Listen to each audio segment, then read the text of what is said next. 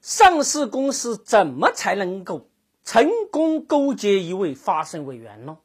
领现金砸呗！只要用钱能解决的问题啊，那都不是问题。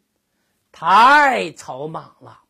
科创板惊现第一例涉嫌利益交换案，主角啊就是潜在的上市企业聚成半导体。他们的隐秘利益交换故事令人是耳目一新。半导体现在可谓是火遍天下无敌手啊！聚成半导体的老板叫陈卓涛，陈老板啊，早年在国有企业从市场经理做到总经理的位置。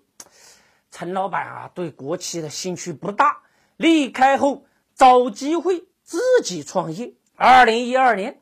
陈老板人生的第一家上市公司天豪环境诞生了。陈老板的雄心远不止做一家上市公司，早在2009年就成立了聚成半导体，只是陈卓涛一直躲在幕后。十年之后，科创板的推出给陈卓涛实现第二家上市公司梦想的机会，跟天豪环境一样。陈卓涛对聚成半导体的上市那是很有信心，为啥呢？二零一二年三月五日，天浩环境闯关发审委那一天，国风律师事务所的发审委员李同云给投下赞成票。七年之后，李同云的同事，国风所的首席合伙人张立国是第一届。科创板上市委员，无巧不成书的背后，一场隐秘的利益交换早就开始了。德力社上线了一门江南春等百位 CEO 力推的普通人必听金融读书课，主讲人啊是国内顶级投资人谭文清。谭校长是长江商学院工商管理博士，爱康国宾联合创始人。二掌柜真诚的邀请你们啊，跟我一起学习这门课。如果你也觉得好，请将这门课啊分享给你的家人、朋友、同事，一起打开通往财富自由的思维之门。故事开始于二零一二年。天好环境上市当天啊，国风所两位执行合伙人李同云、徐寿春参加发审会。李同云审查天好环境，陈卓涛非常幸运的获得了李同云的赞成票。三年后的二零一五年八月，作为国风所首席合伙人的张立国向陈卓涛划转了一千万，委托。陈卓涛代为持有聚成半导体。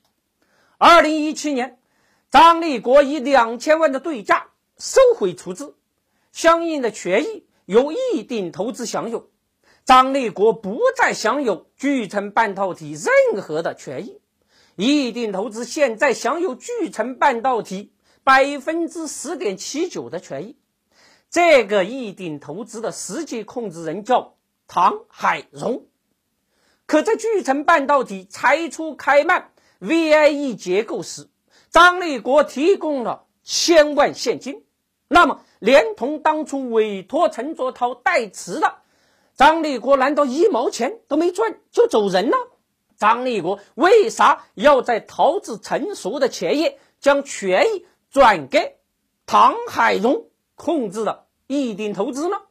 唐海荣。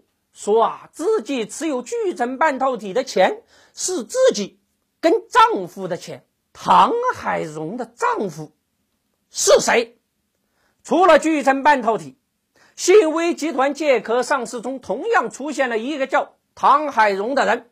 而信威借壳成功后不久，国风所就成了信威的法律顾问。唐海荣是谁的妻子已经不重要。重要的是，它背后极有可能是一个隐秘的利益交换集团。面对科创板的首例涉嫌利益交换案，也许老百姓会说，他们那都是老鼠屎掉进汤锅里，坏了一锅的汤哦。现在 A 股市场这样的老鼠其实多得很呐。尺度 APP 排雷区有一位叫 A 股打假的用户，在五月三十号爆出了东京电子涉嫌内幕交易案，现在这股票啊都已经跌成狗了。买股票之前上尺度 APP 查一查，规避你的投资风险。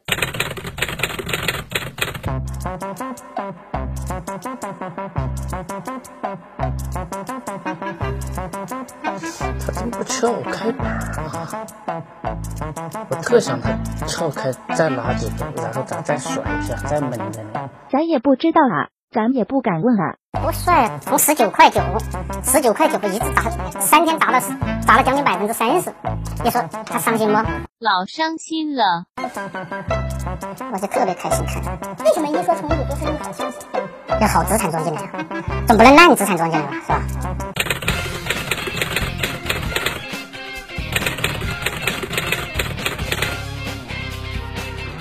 天天都在想怎么赚钱，但是从来没整明白就是底层的一种赚钱逻辑吧。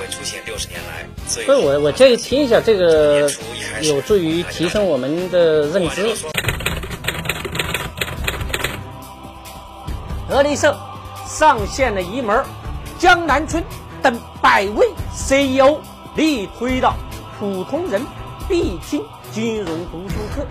主讲人啊是国内顶级投资人韩文清，谭校长是长江商学院工商管理博士，爱康国宾联合创始人。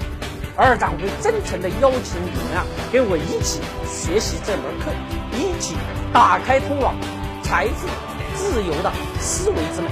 这个谭校长啊，人家可是圈内的大佬，顶级的投资人，所以说听听他们的这个讲的这些内容啊。所以像我们这种人还是很有用的。说主要是我们这种人。投资有问题，上尺度 APP。投资有问题，上尺度 APP。目前各大应用商店已经上线，搜索“尺度”就能找到我了哦。